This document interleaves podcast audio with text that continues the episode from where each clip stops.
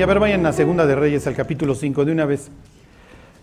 Lo, lo, que hoy voy a intentar es, para variar, y espero, espero lograrlo, y antes tengo que hacer una especie de, de liberación de responsabilidad, de disclaimer. No quiero que se desesperen si a veces no entienden. Ajá. Y podrán decir, pues me pasa todos los domingos, mi Charlie, aquí sigo, ¿no? ok. Lo que pasa es que en mi, en lo que, cuando empezamos a estudiar este, el Babel, el rescate, el pacto, luego cómo se traduce el pacto, luego la monarquía, lo que intento hacer es que ustedes entiendan el Antiguo Testamento para que luego entiendan el Nuevo. Hoy les voy a poner unos ejemplos para que entiendan qué es lo que está sucediendo en la época de Cristo. Y lo que pretendo es que ustedes, eh, ya se me trabó el cassette, este, que puedan pensar como hubiera pensado un hebreo en aquella época. Porque si no arrancamos del contexto las historias. A ver, les pongo un ejemplo antes. Váyanse al Evangelio de Juan. Ay, que es este es el capítulo al capítulo 8. Les voy a poner un ejemplo de cómo distorsionamos la Biblia porque no la tomamos en su, en su contexto.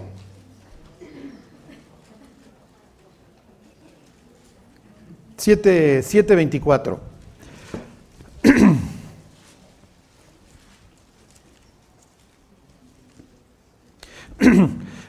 ¿Está bien juzgar a otros? ¿Sí? ¿Quién dijo que sí?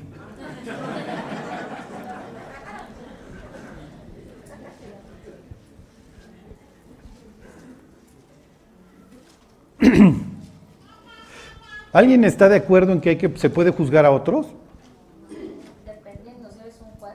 Pues, bueno, sí, Mil tiene razón. Si eres juez, pues sí, sí te toca. Pero como creyentes, ¿podemos juzgar?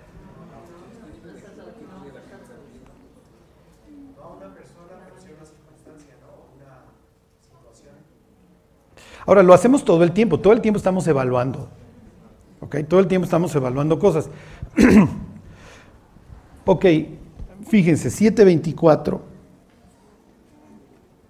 Dice, no juzguéis según las apariencias, sino juzgad con justo juicio. Entonces les vuelvo a plantear la pregunta, ¿se puede juzgar? ¿Mandé? Entonces Gina dice, pues sí, pero con justo juicio, o sea, sí tienes que decir la neta. O sea, entra una pasada de peso y dices, mira, está hecho un puerco. Y entonces, y sí, el cuate pesa 115 kilos. Ajá. ¿Está, está haciendo bien o está haciendo mal Gina? Bueno, está diciendo la verdad. Lo que se ve no se juzga. No, miren, se los digo porque nos pitorramos de la risa, pero es que la gente toma este versículo para decir que sí puede juzgar al de al lado. Ajá. Es que sí, pero yo estoy juzgando con juicio, juicio, con justo juicio. Ok, fíjense, versículo 23. Pero ustedes ya son unos superescribas en la ley. ¿Qué está diciendo Cristo ahí? Vero se me queda viendo y dice, asienta que sí. ¿Qué está diciendo Jesús ahí?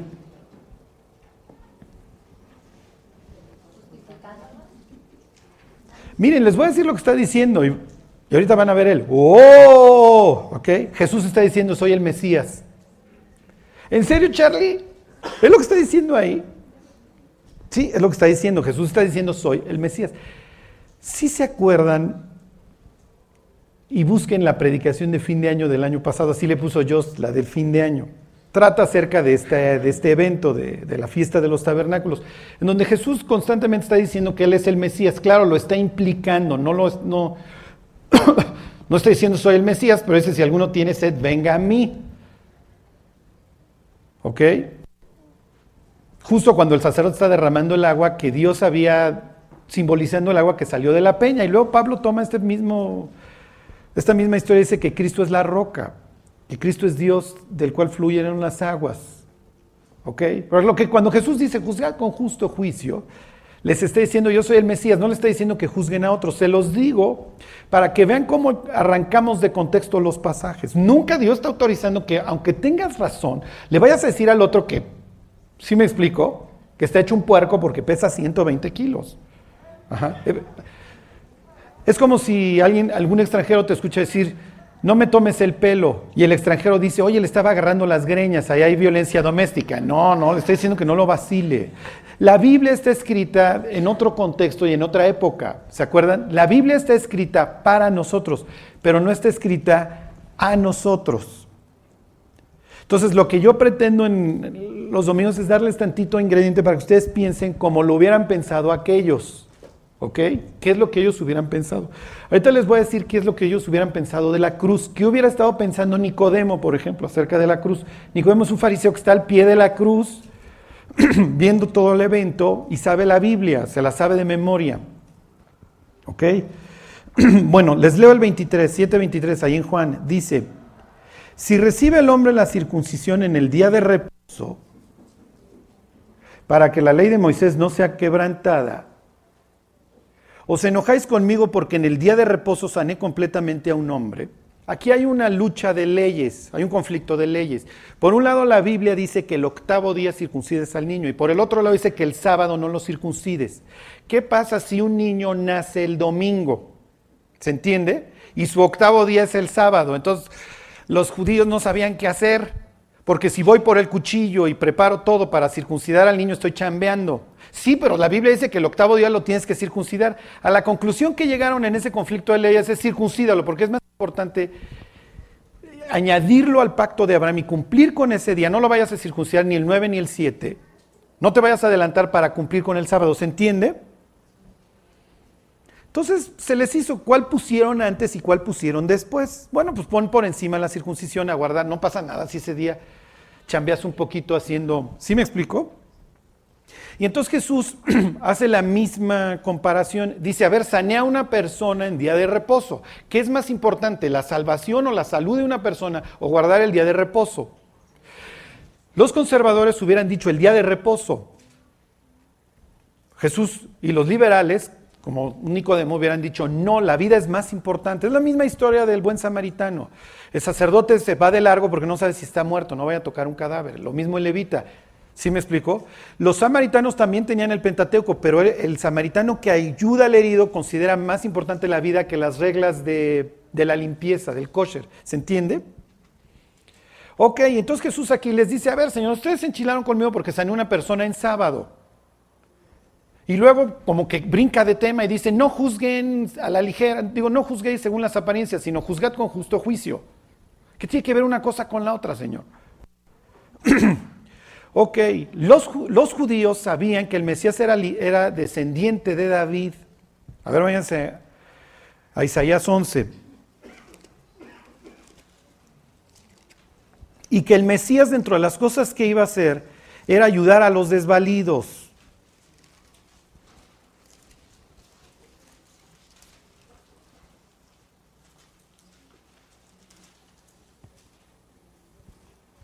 ¿Ok?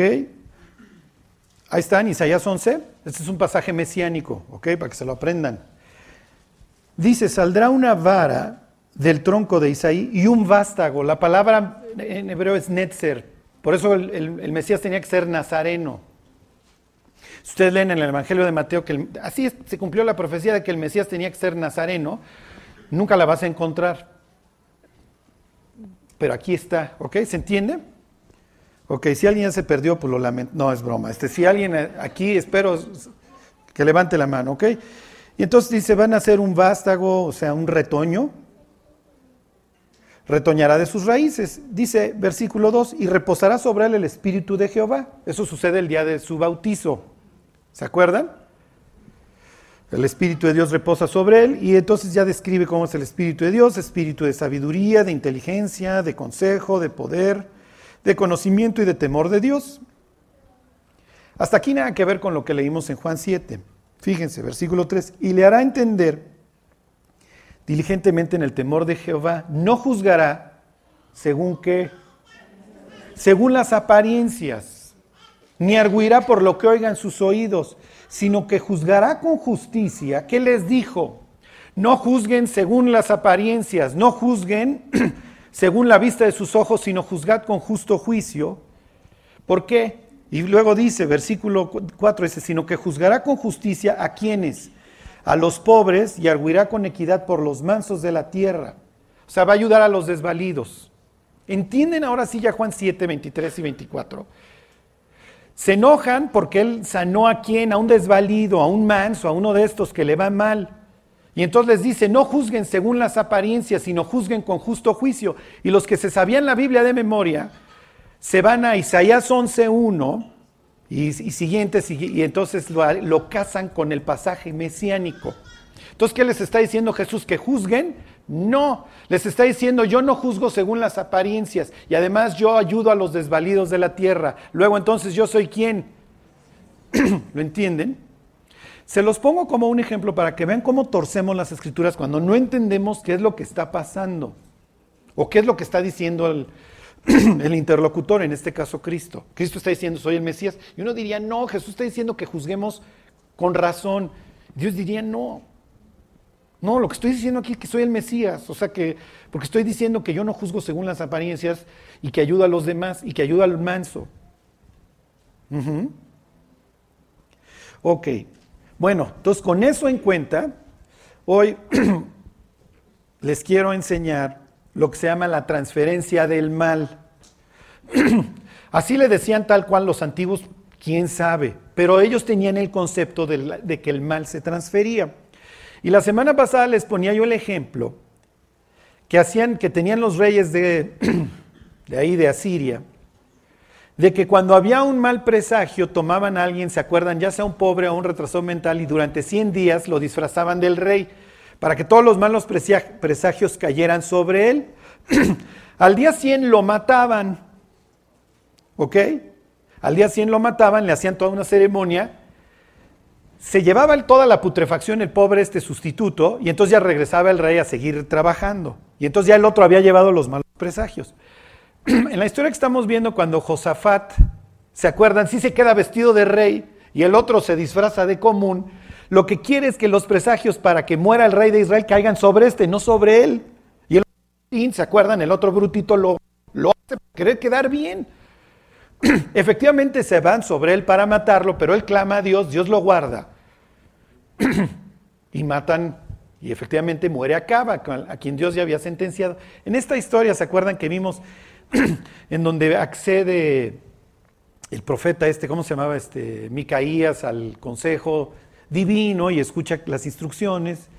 De hecho, lo usan como... Entonces les dice, oye, pues es que salió un espíritu de mentira en, todos tus profetas y pues, están diciendo que te vayas a la guerra, pero en realidad te van a matar. Y ya bailaste break para que me entiendas, ¿ok? Bueno, entonces, estos tenían, y les voy a poner algunos ejemplos, el concepto de la transferencia del mal.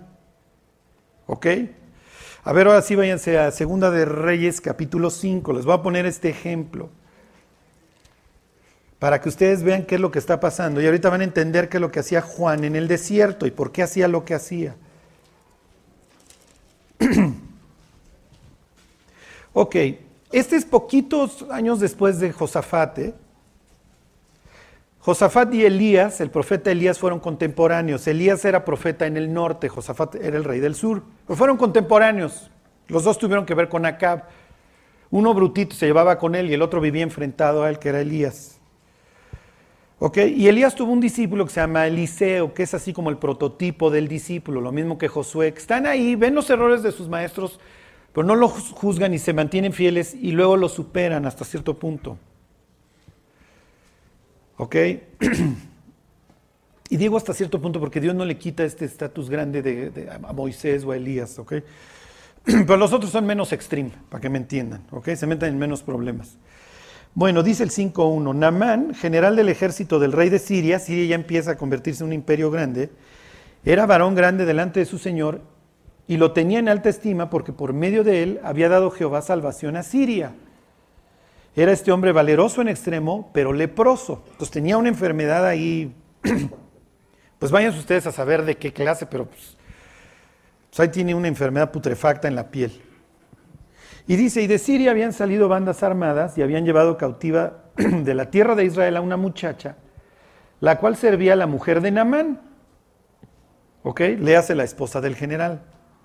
Esta dijo a su señora, si rogase mi señor al profeta que está en Samaria, él lo sanaría de su lepra. Ahí anda Eliseo, nosotros tenemos profeta, ustedes no. Y entonces va la señora y le dice a su marido, oye, pues ya no me gustan tus besos, además se caen pedazos de tu cachete cada vez que te los doy, entonces, si me haces el favor, vete a Samaria que te curen. y entonces Namán, el general, va con el rey de Siria y le dice, oye, fíjate que allá hay un cuate que me puede sanar. Y entonces el rey de Siria le escribe unas cartas al rey Joram, que es el rey de Israel, que es otro incredulazo, obviamente hijo de Acab. Y entonces le dice, oye, por favor, que, me sanen al general Namán. Y entonces el rey de, Israel hace berrinche, ¿qué soy yo, profeta? que quién sabe qué? Y entonces entera Eliseo y le dice, díganle, que venga conmigo y sabrá que hay profeta en Israel. y, ahí va Namán. ¿Ok? Bueno, estas historias van a entender muchas cosas. Este, versículo 9, 5, 9. Y vino Naamán con sus caballos y con su carro y se paró a las puertas de la casa de Eliseo. O sea, toda la, piensen ahí, la pompa y circunstancias. O sea, llega el jefe, el secretario de la defensa sirio, ok, con toda su gloria y sus caballos y todo. Y Eliseo no sale a recibirlo. Fíjense, versículo 10, este está parado afuera. Entonces Eliseo le envió un mensajero diciendo, ve y lávate siete veces en el Jordán, y tu carne se te restaurará y serás limpio. ¿Por qué no sale Eliseo? Pues lo más probable es que este cuate no vaya a estornudar. ¿Ok? Sí, sí, sí, sí. Sí, o sea, Eliseo, Jesús y Eliseo se parecen en varias cosas. Los dos hacen milagros, los dos resucitan muertos. La diferencia es que cuando Jesús tiene un leproso enfrente, Jesús lo toca, este no sale ni a verlo. Uno está diciendo, yo soy Dios y estoy por encima de cualquier putrefacción. Ok, este, le dice a Gisi, a su siervo, ve y dile este cuate lo siguiente. Entonces dice, versículo 10, entonces Eliseo le envió un mensajero diciendo, ve y lávate siete veces en el Jordán, y tu carne se te restaurará y serás limpio. ¿Ok? Pues me hubiera yo ido al Tigris y al Éufrates y este cuate quiere que yo me meta en el riachuelo este de los judíos, en su Jordán, esto es ridículo. Y entonces enchila Namán.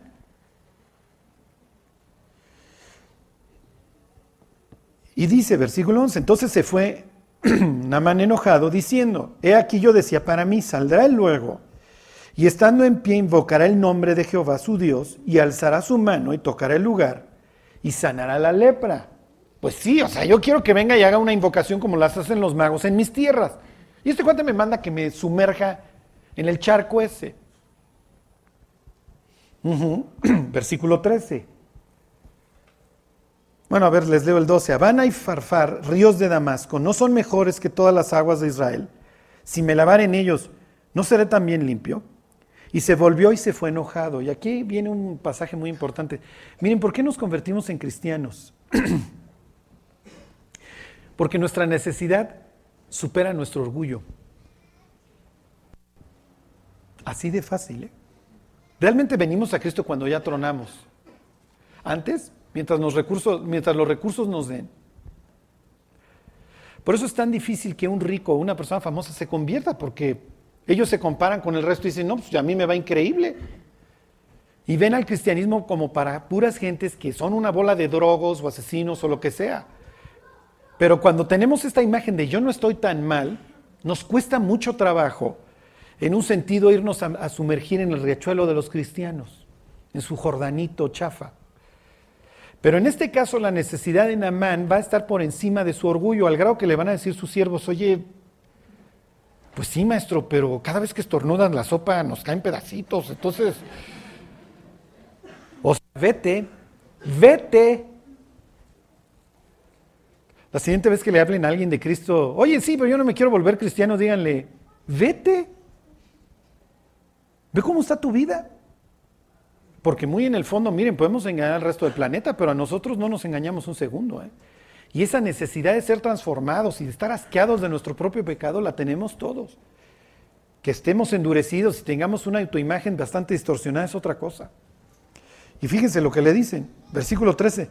Mas sus criados se le acercaron y le hablaron diciendo, Padre mío, si el profeta te mandara alguna gran cosa, ¿no la harías? ¿Cuánto más diciéndote, está fácil, lávate y serás limpio? Así es de fácil el cristianismo.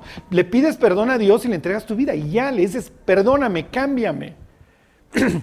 Los incrédulos enchilan con nosotros porque dicen, ¿cómo tan fácil? Ay, si nomás le pides perdón a Dios y ya. Pues sí, ¿qué querías? Subir el Everest y sumergirte en un abismo de 200 metros ahí con curso de apnea sin respirar. ¿Alguien ya pagó por ti? Claro, para nosotros es fácil, para, para Cristo y para Dios, bueno, pues le costó matar a su propio hijo. ok, versículo 14. Él entonces descendió y se zambulló siete veces en el Jordán, conforme a la palabra del varón de Dios, y su carne se volvió como la carne de un niño, y quedó limpio. Ok, ¿qué sucedió? ¿Por qué lo manda al agua?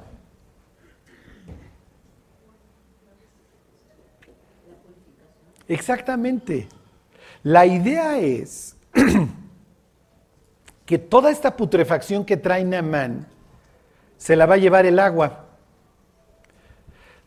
Si se acuerdan, la otra vez yo les dije, no lo vamos a ver ahorita, pero vamos a regresar. Cuando Asa viene de su gran victoria sobre los etíopes, y sale el profeta Azarías y le dice, échenle ganas y busquen a Dios y no se rindan, y viene un avivamiento y empiezan a tirar todas las imágenes, la propia mamá de Asa tenía una imagen y acera, de acera, y Asa va y la destruye y la riega y la echa al río. Lo mismo sucede aquí, la lepra de, de Namán se la va a llevar el río. Se supone, bueno, no se supone, los antiguos creen, y esto se los doy para que ustedes vean lo que ellos pensaban y cómo interpretan ellos esta historia, creen que la maldad se transfirió al agua y el agua se la llevó. ¿Lo entienden? Afuera de todas las sinagogas en Israel había una alberca que se llamaba mikve. Mikve quiere decir nada más reunión de aguas. Estaban las aguas. Y entonces la gente todo el tiempo se andaba purificando antes de casarse, este, antes de los rituales, antes de lo que ustedes quieran. Los sábados iban y se mojaban las manos para decir que mi trato con mis semejantes sea bueno. Se lavaban los pies y le decían, Dios, que mis caminos sean rectos delante de ti. Se lavaban la cabeza y decían, Dios, que mis pensamientos y también el corazón sean limpios delante de ti. Cuando Nicodemo y José de Animatea bajan a Cristo de la cruz, ¿dónde están las heridas de Jesús? Justo donde ellos se limpiaban. ¿Qué están pensando ellos? Transferencia del mal. Mis maldades que yo he cometido acá, acá, fueron transferidas a Él. Por eso nos limpiamos todos los sábados. ¿Sí se entiende? En este caso fueron las aguas del Jordán las que se llevaron la lepra. Ok. Y entonces después de que este sale así con viéndose como Brad Pitt y todo, ajá, le dice a Gizi, oye, déjate, doy unos regalos. Al, siervo de, Eliseo, déjate, doy unos regalos. Y Eliseo es así de, no, porque esos los trae este cuate en las alforjas desde que vino, vino con ellos. Si los hubiera ido a comprar y luego me los trae, está bien. Cuando me quieran regalar algo, regálenme algo nuevo, por favor, no uso cosas usadas. Es lo que le está diciendo Eliseo hasta cierto punto, aunque fueran nuevas, pero las, las traías y entonces fúchila. Ya las chupó el diablo, si así lo quieren ver. Y entonces él dice, dice, no, no es tiempo de recibir regalos, así lo dice tal cual. Y entonces dice Gizi, este cuate, ¿cómo dejó ir tanta lana? Este traía las alforjas llenas.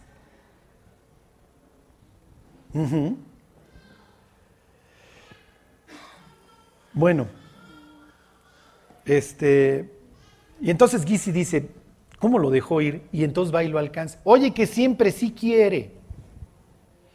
Que si le mandas esto y el otro. Y entonces Namán obviamente se baja y le dice, claro, tómalo. Oye, ¿no quieres lo demás? No, no, con esto está bien. Y lo agarra y va y lo esconde. Y le dice Eliseo, ¿de dónde vienes? No, no, nomás andaba yo por ahí. Se no te estaba yo viendo cuando fuiste a recibir los regalos allá. Por tanto, ¿qué? La lepra de Namán se te pasará a ti.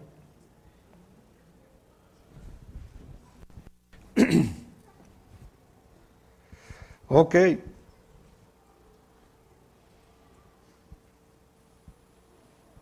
Fíjense, versículo 17, ahí mismo.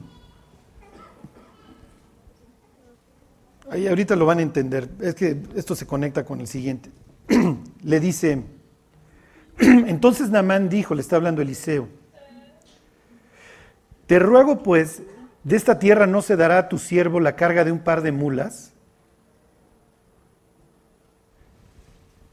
Ok, esta es otra escena así bastante extraña. Namán ya está bien, ya está limpio, ya conoció que en la tierra de Israel efectivamente hay un profeta y hay un Dios, y entonces empieza a agarrar tierra y entonces llena sus dos costales, o bueno, lo que menciona ahí, de tierra de Israel, y se la lleva.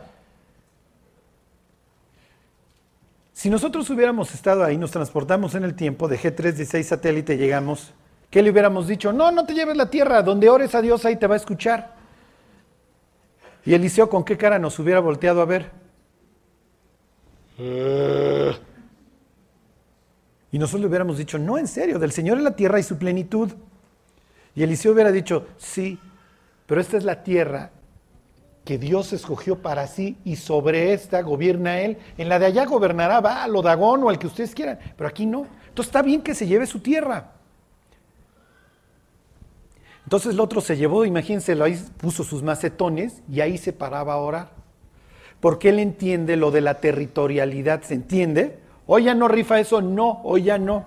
Pero en aquel entonces efectivamente Dios dijo, esta es mi tierra y a los otros pueblos yo los he entregado que adoren las estrellas y lo que quieran. Si quieren conocerme, que vengan. También los busco, como en el caso de Jonás, pero sí, esta es mi tierra, esta es la tierra santa, ¿se entiende? Ok. Bueno, váyanse a Levítico 16, les voy a poner otro ejemplo acerca de la transferencia del mal. y luego les voy a dejar de tarea que sigan buscando todas las que puedan encontrar. ¿Ok? Porque este es un tema que se repite y se repite y se repite.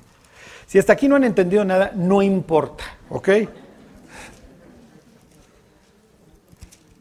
Pueden decir, Charlie, está interesante. Sí, efectivamente no he entendido nada, pero qué interesante. Ok. ¿Qué es esto? El tabernáculo, muy bien. Pero ya les expliqué qué es esto, allá qué es, el templo qué es de Dios. Sí, es el lugar santísimo, son buenas respuestas, pero... Su casa, muy bien. ¿Su qué? Su oficina, muy bien. ¿Quién lo dijo? Muy bien. Ahorita les vamos a poner estrellita en la frente para que en la tarde digan, no, es que dije bien en el estudio. Ok.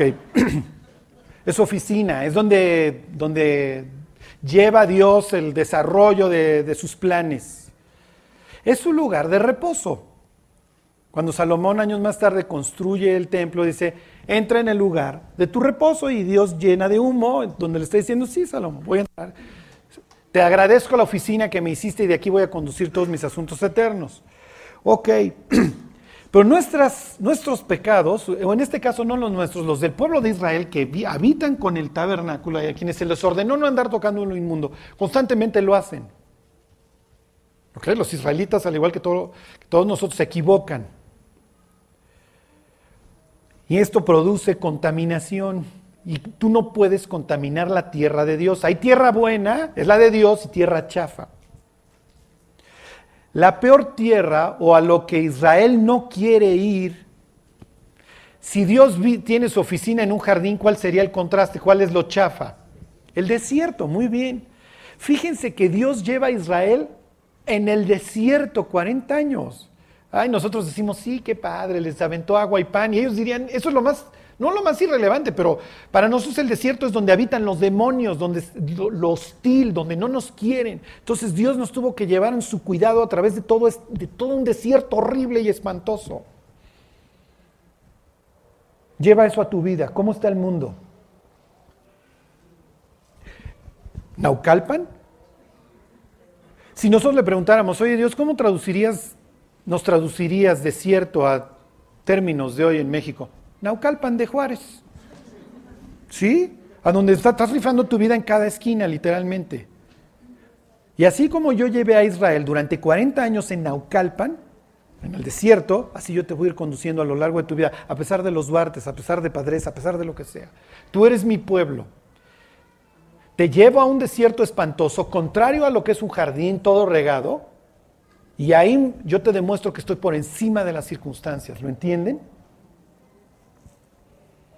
Dios está por encima de las circunstancias. Ok, entonces van en el desierto y Dios les dice, ok, esto es mi, tierra, no quiero decir santa porque les va a venir una imagen del domo de la roca, este, la tierra divina aquí donde yo habito con ustedes. Pero obviamente se va, se va ensuciando, se va ensuciando. Y cada año hacemos como una limpia. Se llama el día de la expiación. Y entonces le dice, versículo 2, 16, 2, Jehová dijo a Moisés, di a Aarón tu hermano que no en todo tiempo entre en el santuario detrás del velo delante del propiciatorio, pónganle al propiciatorio trono, delante del trono que está sobre el arca, para que no muera, porque yo apareceré en la nube sobre el propiciatorio. Yo apareceré en forma de nube o apareceré en la nube. O sea, literalmente el sumo sacerdote veía a Dios, a Dios encarnado. Estas son las Todas estas historias donde tú ves que Gedeón habló con Jehová, Moisés habló con Jehová, los, eh, los ancianos de Israel comieron con Jehová, o sea, es Dios encarnado. ¿Se entiende? Los judíos no crean que les era ajeno así de que hay una deidad alternativa. Ellos hoy critican que nosotros somos politeístas porque creemos en tres dioses. Ellos de perdis creían en dos. Y ahorita les explico por qué. A ver si termino. Pero bueno, el caso es que el lugar santísimo, ahora sí, la parte desde atrás es la oficina.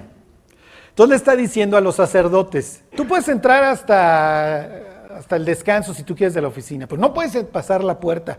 Siempre, ¿qué pasó, jefe? ¿Qué pasó, patrón? ¿Cuándo nos aumenta? No, no, no, no, no, no. ¿Ok? El patrón viene una vez al año y te vas a encontrar con él, no en forma de nube, sino ahí se va a parar en su trono, ahí están los dos ángeles, y va a entrar el Aarón o el hijo de Aarón y y el otro va a entrar con, con sangre para echar, para recordar obviamente que hay un costo por el pecado y por la purificación. Y entonces le dice, dile que no entre a mi oficina todos los años, fíjense. Versículo 3. Con esto entrará Aarón en el santuario. Entra con, con cuatro animalitos, para que se acuerden. Un becerro para expiación y un carnero para, lo, para holocausto eh, y me brinco al 5, y de la congregación de los hijos de, Israel tomará dos machos cabríos. ¿Ok? Entonces, estos animales, no vamos a entrar a detalle al día de la expiación, pero bueno, lo único que quiero que sepan es que hay que hacer sacrificios y muerte, hay todo esto. Versículo 4, se vestirá la túnica santa de lino y sobre su cuerpo tendrá calzoncillos de lino, que si se acuerdan eran boxers, llegaban hasta, hasta los muslos. Tendrá calzoncillos de lino y se ceñirá de, cinto de lino y con la mitra de lino se cubrirá. Son las santas vestiduras. ¿Qué está diciendo Dios? Tú no puedes entrar a mi oficina en, shorts. Imagínate que le vas a pedir un aumento a tu jefe y le entras en jeans rotos. A menos de que trabajes en Amazon, en una startup en donde andan en andrajos, no lo intentes. Pues es que quise ser familiar y pones las patas en el, en el escritorio. Jefazo, 15% de aumento. No funciona, no funciona. Hay gentes que si no entras tú con la corbata como está él, se van a ofender. Aquí Dios está diciendo, oye, vas a entrar a mi oficina, vas a entrar con tus ropas de gala. Entonces el sacerdote, el sumo sacerdote tiene que entrar con toda su gala. ¿Ok? Y luego le dice, fíjense, versículo 7, después tomará los dos machos cabríos, y los presentará delante de Jehová a la puerta del tabernáculo de reunión. Entonces, en esa puerta va a llegar con dos, con dos chivas. Y entonces va a echar suertes. Vayan ustedes a saber cómo que si sacaba de Surim y Tumim o qué es lo que hacía, pero echaba ahí una suerte. ¿Se que la Biblia dice que la suerte se echa en el regazo, pero de Jehová es la decisión? Y entonces uno era para Azazel, Ustedes dirán, ¿quién es Azazel? Y el otro era para Jehová. Fíjense.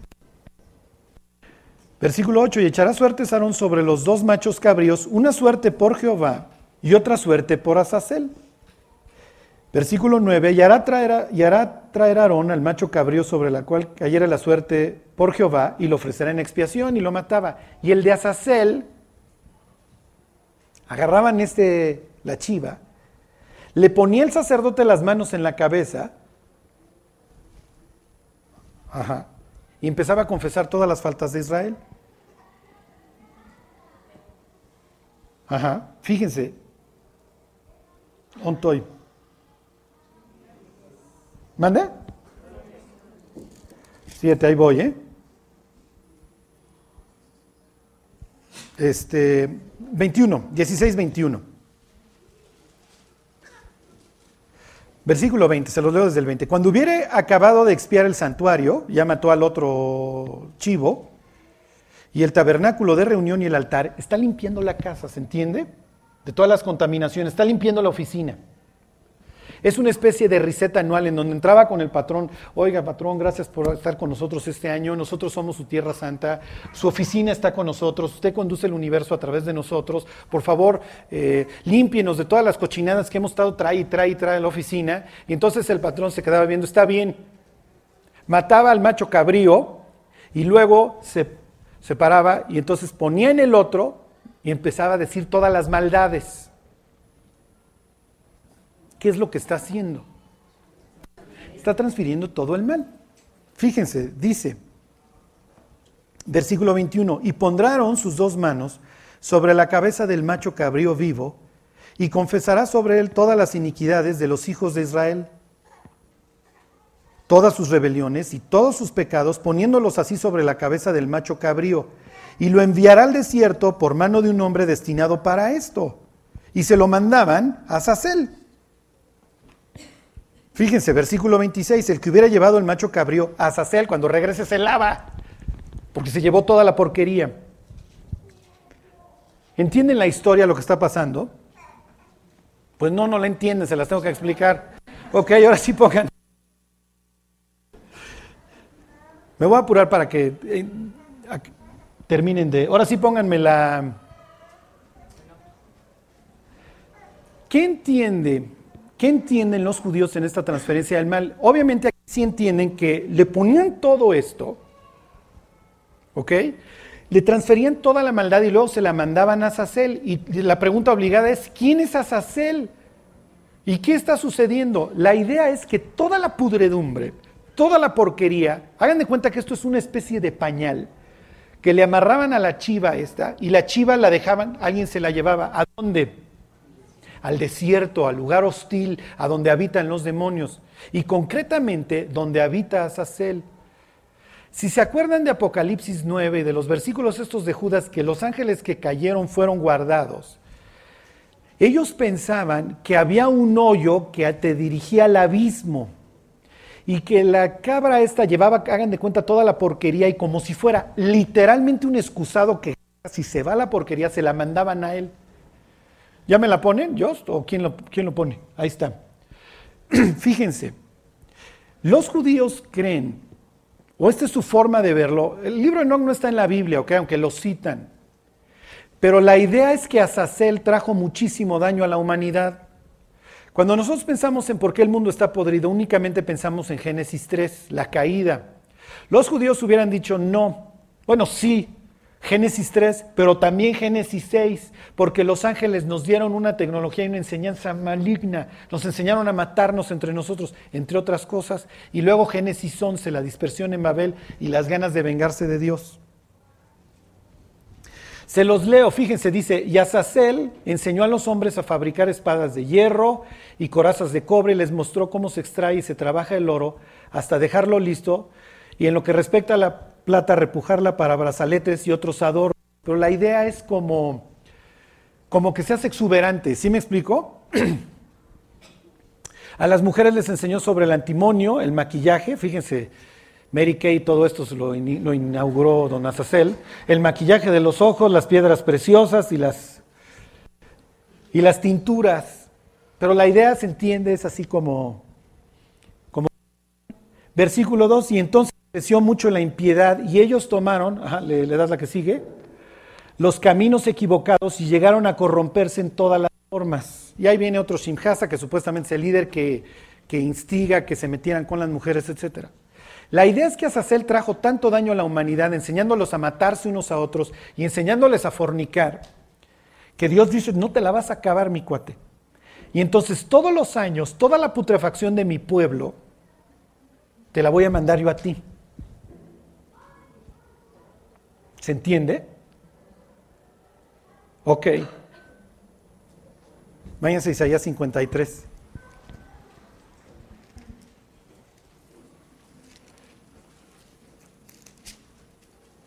Eso es obviamente un castigo para Sacel, pero purifica al mundo de sus pecados. No. Ahora, teniendo todo esto en cuenta de lo que es la transferencia del mal, como en el caso de Naamán, que se le quita la lepra y se la llevan las aguas, o todas, las, todas las contaminaciones a la oficina de Dios, de un Dios santo que se las lleva el Cordero.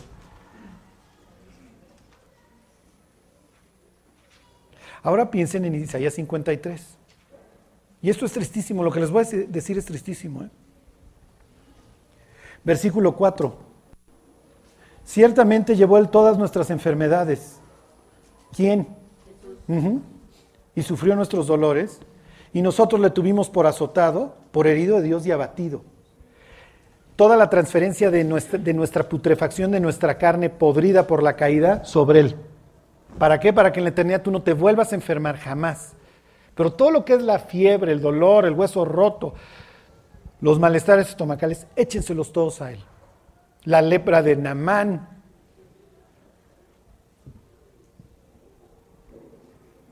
Fíjense, versículo 5, más él, herido fue por nuestras rebeliones, molido por nuestros pecados, el castigo de nuestra paz fue sobre él, y por su llaga fuimos nosotros curados. Ahora sí, Dios, ponme la escena ahí de la crucifixión.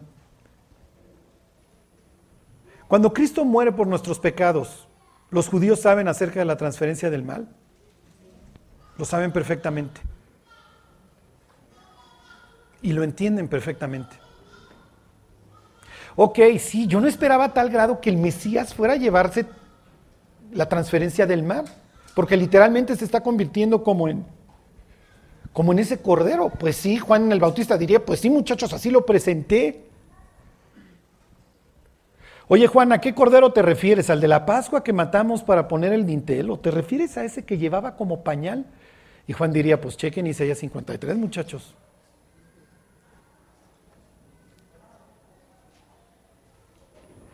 Si esto entienden, y entienden toda la Biblia. Porque lo único que importa para efectos nuestros es saber que Cristo murió por nuestros pecados y que todas nuestras maldades, todas esas cosas que nos avergüenzan, que, recordamos, piensen en sus peores pecados, en lo que más les avergüenza. Un día llegó Dios, pásamelo. Vomita todo lo que tengas que vomitar. Yo me lo llevo. Para que tú seas limpio. Dámelo todo. Cuando Jesús está en la cruz, los evangelios le registran siete frases. He ahí tu hijo. He ahí tu madre. Le, está encargando a Juan, que es el único de los discípulos que está al pie de la cruz. Oye, cuida a mi mamá. Donde Jesús está diciendo, prefiero a mis hermanos incrédulos a que la cuide Juan, que la cuide Juan. Perdónalos porque no saben lo que hacen. Sí, está intercediendo. Y una de las frases que dice es, tengo sed. Y si ustedes se acuerdan, en el capítulo 16 de, Lucas, la persona que Jesús cuenta que va al infierno, lo primero que dice es que tiene, sí. ¿Y qué se experimenta en el desierto? ¿Y quién vive en el desierto? Azazel, los demonios. Jesús presenta el infierno tal cual, como un desagüe, como el caño. Jesús hace, dice, Jesús hace referencia al infierno como el valle de los hijos de Inom. Y cuando traducen, cuando escriben los evangelios, le ponen Gehenna, que es el valle de, en griego, que viene de Gehinom. El valle de, de, cuando lo lean en el Antiguo Testamento, es el sitio donde sacrificaban a los niños y llevaban actos inmorales. Cuando los judíos dejaron de servir a Dios y empezaron a matar a sus propios hijos, los judíos que creían en Dios identificaban el Valle de los Hijos de Inom como el infierno, un sitio de pura inmoralidad y donde hay lloro y destrucción, llanto y crujir de dientes. Y, eventualmente el Valle de Inom se convirtió en el desagüe de la ciudad de Jerusalén. Entonces cuando Jesús decía, te vas a ir al infierno, no te decía, te, te vas a ir al infierno tal cual, te decía, te vas a ir al desagüe. Es lo que hubiera entendido un judío de esta época. Te vas a ir a donde está toda la basura, todo el desecho humano, a la putrefacción. Te vas a ir con Azazel. Te vas a ir a donde la cabra se iba con todas las faltas. ¿Lo entienden? Entonces Jesús está diciendo, tengo sed, estoy en el desierto, estoy en el infierno, estoy pagando el infierno que ellos merecen. Y su penúltima frase es, hecho está, está pagado. Toda la, toda la maldad del ser humano acaba de ser depositada en mí. Y por ello, Dios me está castigando, porque Dios no está de acuerdo con la maldad. Ahí están en Isaías 53. Si ustedes entienden esta frase, ya entienden toda la Biblia. ¿eh? Versículo 10. Con todo eso, Jehová quiso quebrantarlo, sujetándole a padecimiento. La expresión es triturarlo porque toda la maldad ha sido transferida a Él.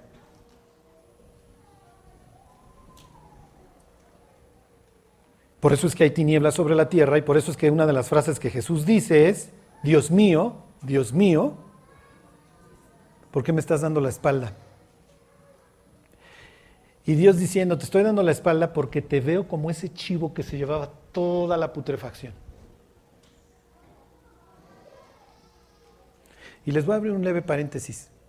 La Biblia decía que cuando, cuando mataran a alguien que había cometido un delito, lo colgaran en un madero para que la gente lo viera como escarmiento. Pero aquí al atardecer, como Israel no quiere carroñeros ni cadáveres pudriéndose, al atardecer lo bajas y lo sepultas. Y el primer, la primera persona en la Biblia a la que le aplican esta ley, que dice, porque seguramente la aplicaron en el desierto, no sé, es un rey gentil dentro de la conquista de las tierras cananitas. Lo cuelgan y en la noche le dice, Josué dice, descuélguenlo, porque la Biblia dice, o la ley dice, maldito es el que, el que es colgado en un madero. Entonces bájenlo. ¿Y cómo trata Dios a su propio hijo? Lo cuelga de un madero, porque la Biblia decía que maldito es, es el que es colgado en un madero. Toda nuestra maldición la llevó Cristo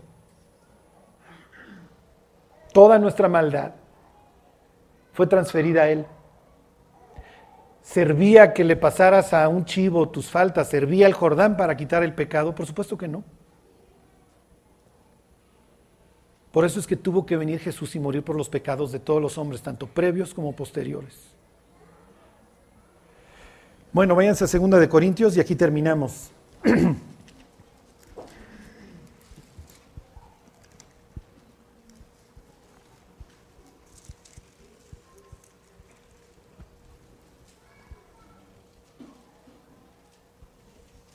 Segunda de Corintios 5:20. Cada vez que pienso en la transferencia del mal,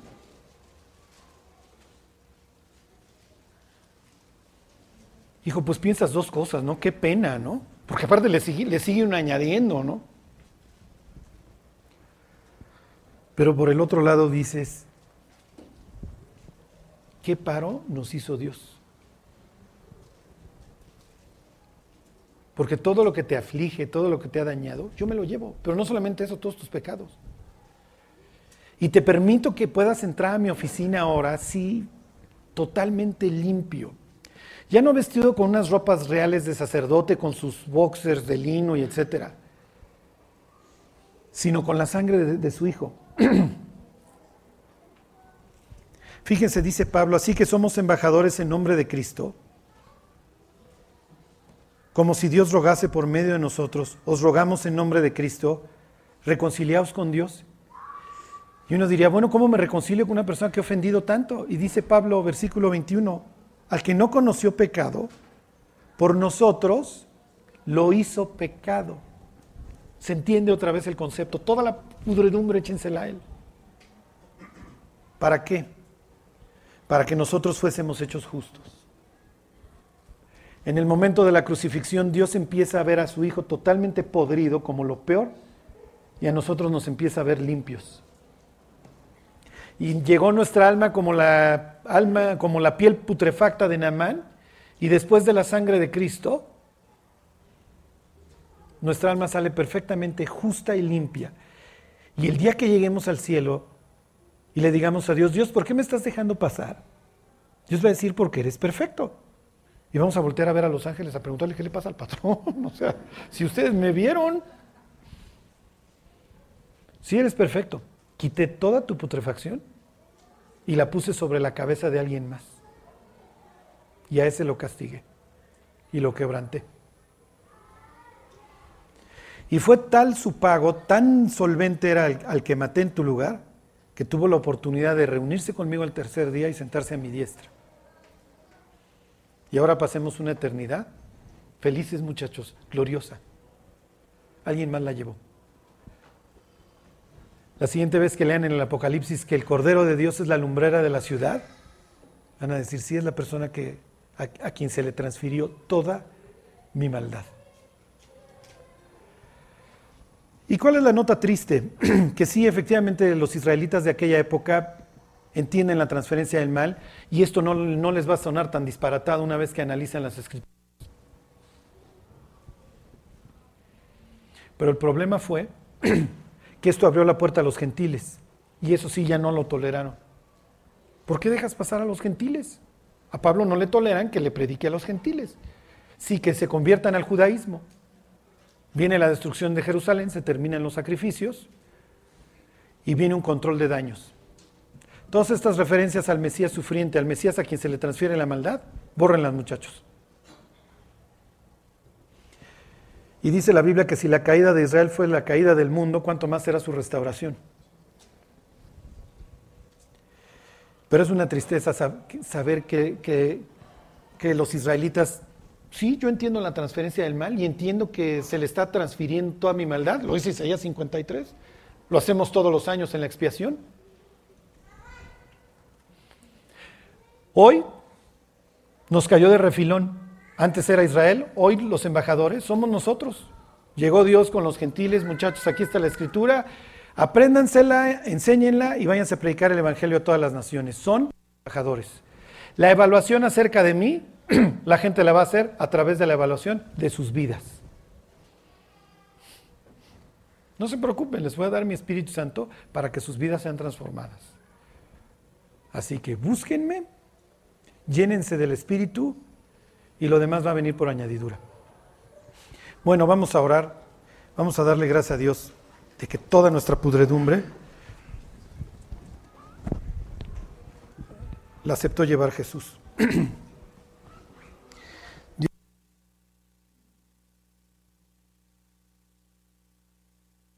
Ahí tú decidiste juzgar todas nuestras faltas en un tercero todos nuestros pecados, Dios, todos los hechos de los cuales nos avergonzamos, Dios. Todos esos recuerdos, Dios, los llevó Él. En la eternidad nunca más los recordaremos, Dios. Cristo, te damos gracias por lavarnos con tu propia sangre. Danos una vida digna, Dios, que le pueda testificar al mundo que estamos agradecidos con lo que hiciste. Hazlo tú en nosotros, Dios. Te lo pedimos por Jesús.